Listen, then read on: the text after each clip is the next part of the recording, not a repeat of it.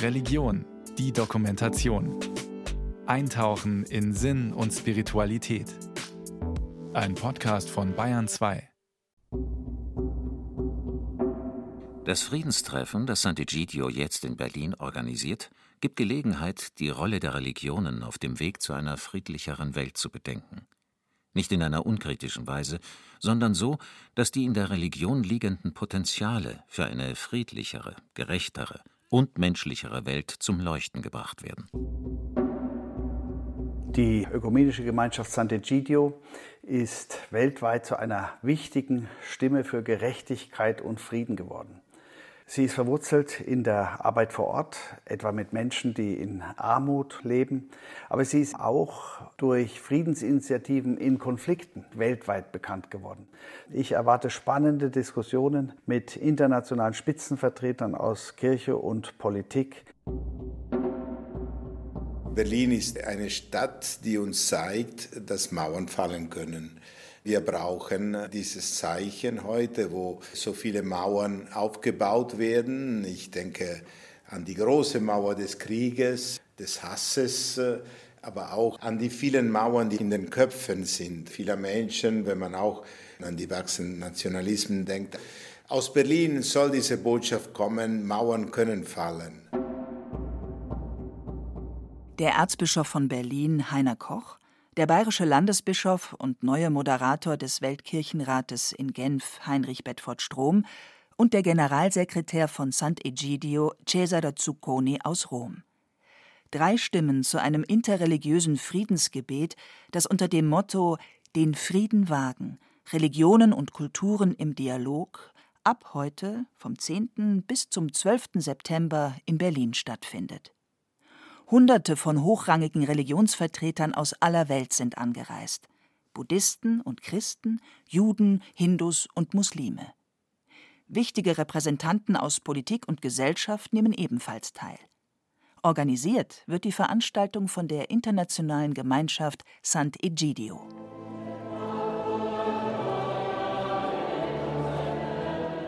Die internationale Gemeinschaft Sant'Egidio wurde in den 1960er Jahren in Rom von Studenten ins Leben gerufen. Die erste Gruppe außerhalb Italiens formierte sich etwas später in Deutschland, in Würzburg. Der römische Politologe Cesare Zucconi erinnert sich. Das waren natürlich Jahre, wo man alles kritisiert hat. Alles war auch sehr politisch die Jugendlichen, die die Gemeinschaft angefangen haben, haben dieses Klima ihrer Generation, ihrer Zeit geatmet. Aber es waren auch die Jahre nach dem Zweiten Vatikanischen Konzil mit diesem Aufbruch in der katholischen Kirche. Das Evangelium bedeutete für diese Jugendlichen auch zu entdecken, dass die erste Kritik war die Kritik an sich selbst. Die erste Änderung war die Änderung des eigenen Herzens, des eigenen Lebens. Wir sagten damals, nur neue Menschen können eine neue Welt aufbauen. Die Jugendlichen wollten sich neu an der Bibel ausrichten und die Not, die sie um sich herum sahen, nicht hinnehmen. Gab es damals in Rom doch noch zahllose Elendsquartiere, in denen all jene lebten, die ihre Chancen in der Weltstadt vergeblich gesucht hatten. Diese Barackenviertel, wir spürten, dass das eine Herausforderung war für unser Leben. Es war eben nicht die Frage, was macht der Staat, was macht die Kirche, sondern was machen wir für diese Leute. Kinder, die oft nicht die Pflichtschule besuchten, äh, mit analphabeten Eltern. Wir haben mit einer Hausaufgabenhilfe angefangen. Die Arbeit von Sant'Egidio mit Kindern in Slumgebieten nennt man heute Friedensschule. Nach und nach weitete die Gemeinschaft ihr soziales Engagement auf Behinderte, Obdachlose, Migranten und andere Menschen in Not aus. Ein ehemaliges Kloster im römischen Stadtteil Trastevere, das dem heiligen Egidius geweiht ist, wurde zu ihrem Sitz und gab ihr den Namen Sant'Egidio. Wir sind hauptsächlich Laien und Laien bedeutet, jeder von uns hat seinen Beruf oder studiert, verdient sich sein Brot mit der eigenen Arbeit, lebt bei sich zu Hause mit der eigenen Familie. Und was wir in Sant'Egidio tun, der Einsatz von jedem Mitglied, das machen wir ehrenamtlich, also umsonst. Niemand ist bezahlt, auch nicht die Verantwortlichen von Sant'Egidio. Die Gemeinschaft wuchs rasch. Heute umfasst sie ein Netzwerk von zigtausend Mitgliedern in rund 70 Ländern. Zu verdanken sei das nicht zuletzt Flüchtlingen, die aus Krisen und Kriegsgebieten nach Europa kamen und in ihrer Heimat von Sant'Egidio erzählten, weiß Zucconi. Man lernte voneinander. Und ich würde sagen, wir haben in den Jahren auch immer mehr entdeckt, dass der Krieg auch die Mutter jeder Armut ist. Weil die ersten Opfer des Krieges oft die Armen sind und weil der Krieg nur Armut schafft und vermehrt. So entstand die Friedensarbeit von Sant'Egidio. 1992 machte die Gemeinschaft erstmals internationale Schlagzeilen, als es ihr gelang, die verfeindeten Bürgerkriegsparteien in Mosambik zu einem Friedensabkommen zu bewegen. Sant'Egidio erhielt daraufhin zahlreiche internationale Auszeichnungen und wurde sogar für den Friedensnobelpreis nominiert. Seither war und ist die Gemeinschaft in vielen Krisengebieten als Vermittler aktiv, sei es im Kongo, in Syrien oder in der Ukraine. Diese Friedensverhandlung hat uns irgendwie auch die Augen geöffnet für die Kraft, die wir als Christen besitzen, als Gläubige besitzen. Also eine schwache Kraft. Das ist nicht die konventionelle Kraft der Waffen, der wirtschaftlichen Druckmittel.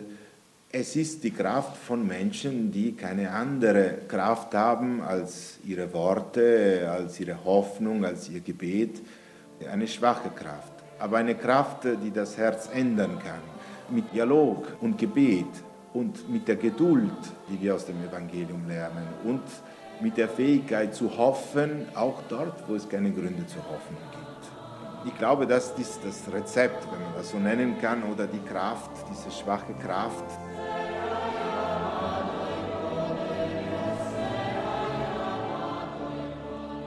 Seit Anbeginn treffen sich die Mitglieder von Sant'Egidio allabendlich zu einem gemeinsamen Gebet. Hier liege die Wurzel ihres Engagements, schrieb einmal der Gründer der Gemeinschaft, der römische Historiker Andrea Riccardi. Das Gebet ist das Herz unseres Lebens. Die Einheit unserer Gemeinschaft wird spürbar, wenn sie sich versammelt, um zu beten. Wenn heute jemand zu mir sagt, ich möchte Sant'Egidio kennenlernen, dann antworte ich, kommen Sie, um mit uns zu beten. Als Papst Johannes Paul II. 1986 erstmals Repräsentanten aller Religionen zu einem Weltfriedensgebet nach Assisi einlud, war man nicht nur bei Sant'Egidio begeistert. Der damalige Präsident des päpstlichen Dialogrates, Erzbischof Michael Fitzgerald, erzählt: Assisi in 1986 Assisi war 1986 für uns alle ein unglaubliches Erlebnis. Denken Sie an die Bilder, wie der Papst durch die Straßen gelaufen ist und mit Menschen aus allen Kirchen und allen Religionen an seiner Seite. Wir haben dieses berühmte Foto von der Portiuncula-Kapelle zu Beginn des Tages, das den Papst mit dem Dalai Lama auf der einen Seite und dem Patriarchen von Konstantinopel auf der anderen Seite zeigt. All dies hatte eine enorme Symbolkraft. Zum Abschluss des interreligiösen Friedensgebets in Assisi resümierte Johannes Paul II. gegenüber den Gästen aus aller Welt: Es gibt das Gebet, das bei aller realen Verschiedenheit der Religionen doch in jeder von ihnen die Verbindung mit einer Macht ausdrückt, die über unseren menschlichen Kräften steht. Der Frieden hängt ganz fundamental von dieser Macht ab, die wir Gott nennen. Zum ersten Mal in der Geschichte sind wir aus allen Teilen der Welt vereint. Christliche Kirchen, kirchliche Gemeinschaften und Religionen der Welt, um zu bekunden, dass der Frieden seine Wurzeln jenseits der sichtbaren Welt hat. Und bei aller Verschiedenheit haben wir vielleicht neu entdeckt, dass das Problem des Friedens angesichts unserer religiösen Überzeugungen etwas ist, was uns verbindet.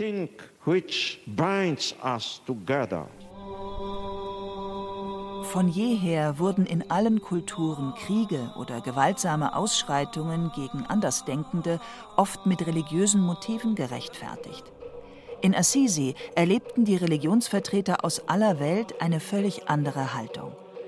Einer der führenden Tendai-Buddhisten Japans, Giyun Sugitani, war dabei. Damals habe er erkannt, so der Japaner, wie sehr die Religionen einander helfen könnten, ihr friedenstiftendes Potenzial zu erschließen. Assisi hatte enormen Einfluss auf den interreligiösen Dialog und die Friedensarbeit in den Weltreligionen. Nie zuvor gab es eine Versammlung dieser Art. Ein Jahr später, 1987, haben wir in Japan bereits am Mount Hiei nach dem Vorbild von Assisi eine Zusammenkunft organisiert. Wir führen diese Tradition Jahr für Jahr fort. Die Religionen müssen sich heute wieder auf ihre Quellen besinnen und in der Sache des Friedens zusammenarbeiten. Der Ausgangspunkt ist dabei für alle religiösen Menschen derselbe. Er heißt Meditation und Gebet. Für Cesare Zucconi und seine Freunde bei Sant'Egidio war das Friedensgebet von Assisi ein Schlüsselerlebnis.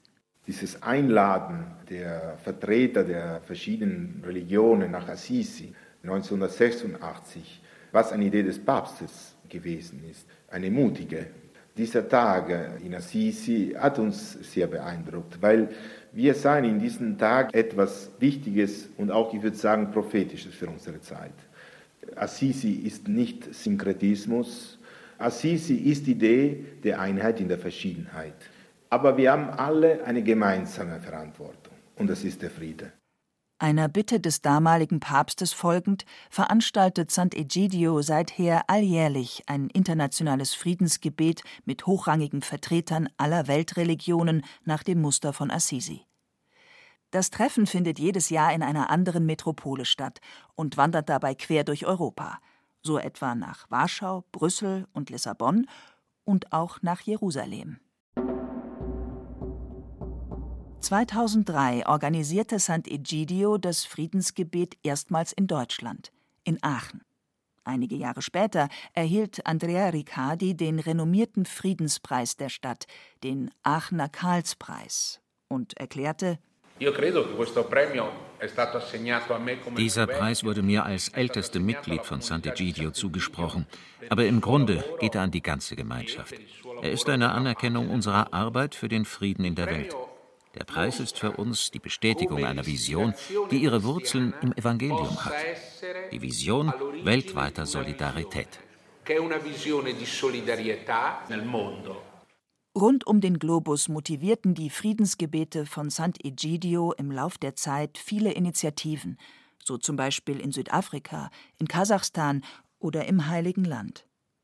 Der israelische Oberrabbiner Oded Wiener, der regelmäßig zu den Treffen kommt, berichtete 2007 von der Kooperation christlicher, jüdischer und muslimischer Religionsführer, die aufgrund der Gebete entstanden war. Wir Religionsvertreter planen seither gemeinsam Projekte. Inzwischen haben wir sogar ein Konzil der Religionsführer im Heiligen Land aufgebaut. Aber leider werden wir von den Politikern noch nicht ernst genommen.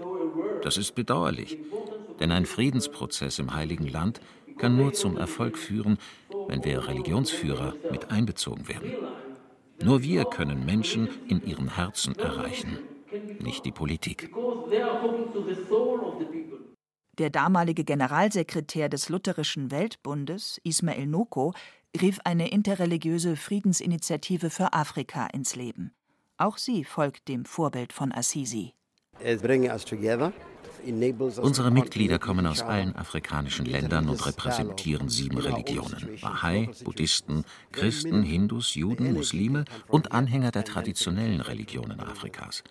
Es ging in Assisi und es geht heute nicht darum, schnell konkrete Ziele zu erreichen. Es geht um etwas anderes, sehr Kostbares. Darum, uns kennenzulernen und Brücken zu bauen. Die Kraft dazu geht von Gebetstreffen wie jenen in Assisi aus. Danach liegt es an jedem Einzelnen, sie konkret umzusetzen. Papst Benedikt XVI. nahm 2007 in Neapel erstmals an einem der Friedensgebete teil. Dabei sagte er, Die katholische Kirche beabsichtigt, den Weg des Dialogs weiterzugehen und voranzutreiben, damit das Verständnis wächst zwischen den verschiedenen Kulturen und religiösen Traditionen. Ich hoffe wirklich, dass sich der Geist von Assisi immer weiter verbreitet, vor allem dort, wo die Spannungen groß sind. 2011 kam das Friedensgebet erstmals in die Heimat des Papstes aus Deutschland, nach München. Damals nahm auch Bundeskanzlerin Angela Merkel teil.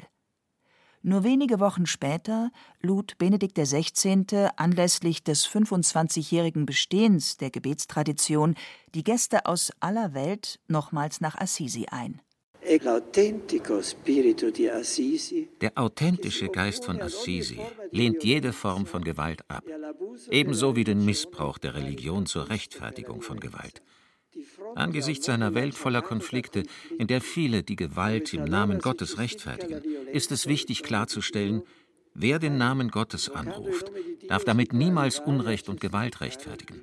Im Gegenteil, die Religionen können und müssen Mittel zur Verfügung stellen, um eine friedlichere Menschheit zu schaffen. Denn sie können im Herzen der Menschen Frieden stiften.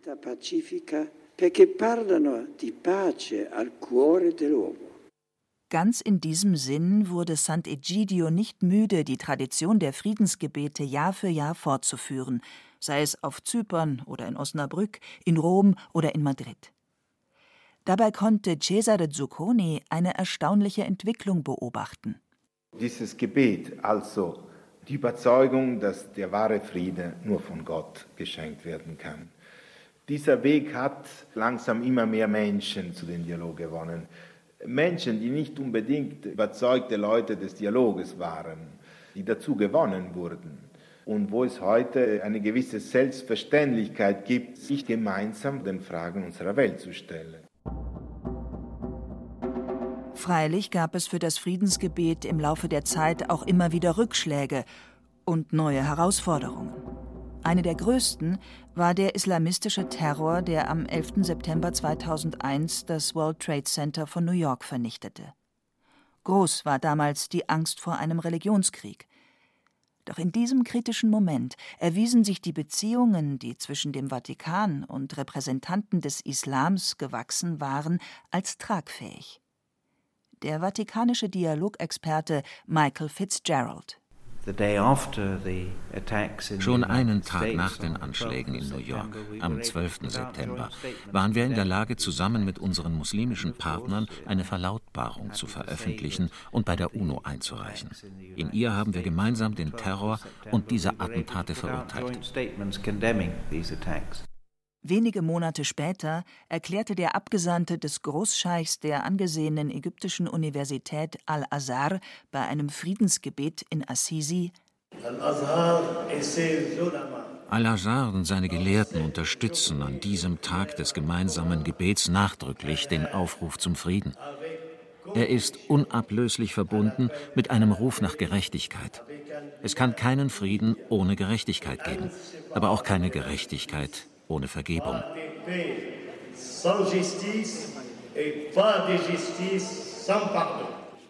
Der leidenschaftliche Schlussappell, den Johannes Paul II. damals 2002 trotz Alter und Krankheit bei der Begegnung formulierte, ging um die Welt. Nie mehr Gewalt, nie mehr Krieg, nie mehr Terrorismus.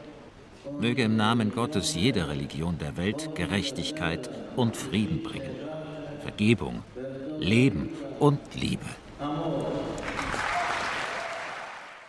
Fast 20 Jahre danach wagte der jetzige Papst Franziskus einen weiteren aufsehenerregenden Schritt.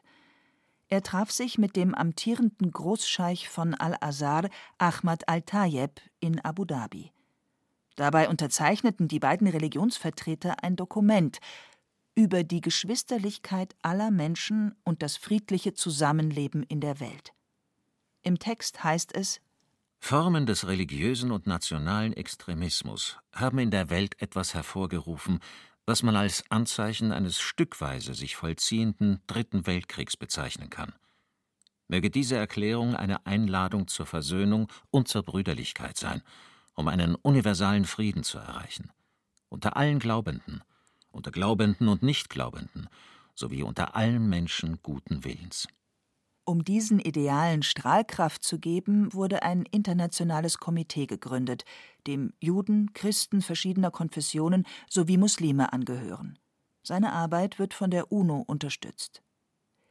Für Cesare Zucconi spiegelt die Entwicklung nicht zuletzt die positive Kraft der Friedensgebete, die Sant'Egidio trotz Terror und Gewalt fortführte. Und als wir dann weiter eben gemacht haben mit dem Geist von Assisi, mit diesen Treffen und mit dem Dialog mit dem Islam, man sagte, das ist naiv, das wird nichts bringen, ein Clash ist unvermeidlich zwischen der westlichen Zivilisation und der islamischen Welt. Das ist nicht passiert. Die Abu Dhabi-Erklärung hat wirklich auch gezeigt, dass es doch nicht dasselbe ist wenn man sagt, Clash der Zivilisationen ist unvermeidlich oder wenn man sagt, nein, wir wollen alles Mögliche tun, dass das nicht passiert. Papst Franziskus kam 2016 zum ersten Mal zu einem der Friedensgebete nach Assisi und betonte an diesem Tag, wir wollen heute denen, die unter Kriegen leiden, eine Stimme geben. Unsere Bitte um Frieden ist ein Protest, der aus dem Gebet hervorgeht, damit Kriege, Terror und Gewalt aufhören. Als Religionsvertreter bemühen wir uns, selbst Brücken des Dialogs zu bauen. Zugleich wenden wir uns an die Verantwortlichen der Nationen, damit auch sie unermüdlich Wege zum Frieden suchen. Denn Kriege, so der Papst, vermehrten nur die Not der Menschen und lösten keine Probleme. Die Menschheit brauche Frieden, der im Herzen jedes Einzelnen beginne. Möge der Herr uns von unseren Aggressionen und unserer Gier befreien. Möge er in unseren Herzen Frieden schaffen. Frieden. Die Welt ist im Krieg. Die Welt leidet. Deshalb kommen wir heute nach Assisi, Männer und Frauen aller Religionen, um für den Frieden zu beten. Unsere Religionen sind verschieden, doch wir sind alle Kinder Gottes. Und Gott ist ein Gott des Friedens. Es gibt keinen Gott des Kriegs. Frieden beginne mit dem Schweigen der Waffen, doch er umfasse weit mehr. Das wisse man bei Sant'Egidio nur zu genau, so Generalsekretär Cesare Zucconi. Wahrer Frieden beinhalte soziale Gerechtigkeit, den Schutz der Umwelt, Fairness gegenüber gesellschaftlichen Minderheiten und vieles mehr. Den komplexen Fragen wolle man sich jetzt in Berlin seitens der Religionsvertreter stellen, auch mit Blick auf die aktuellen Konflikte in Afrika, im Orient oder in der Ukraine. Können wir denn wirklich meinen, dass wir mit Waffen einen Krieg zu Ende bringen? Und haben wir denn wirklich alles versucht, um eine diplomatische Lösung zu finden? Wo bleibt das christliche Zeugnis, wenn man nach Osteuropa zum Beispiel schaut und die Trennung der Christen sieht? Wir müssen den Mut eines prophetischen Wortes haben, einen Weg zu zeigen und, und vorzuleben auch. Das Friedensgebet in Berlin werde keine letztgültigen Lösungen anbieten, aber es könne Perspektiven schaffen, hofft der Lutheraner Heinrich Bedford Strom. Seit langem bin ich der Gemeinschaft Sant'Egidio auch persönlich verbunden. Dass Sant'Egidio eine tiefe ökumenische Spiritualität mit einem klaren öffentlichen Eintreten für Gerechtigkeit, für Frieden, für die Bewahrung der Schöpfung verbindet, macht die Gemeinschaft für mich zu einer glaubwürdigen Zeugin des Evangeliums. Ich freue mich deswegen besonders, dass wir die Gemeinschaft Sant'Egidio in Berlin willkommen heißen dürfen. Jeder Interessierte kann das Friedenstreffen ab heute bis Dienstag vor Ort miterleben. Der Eintritt ist frei. Man erbitte nur eine schriftliche Anmeldung über die Webseite von Sant'Egidio, erläutert Cesare Zucconi.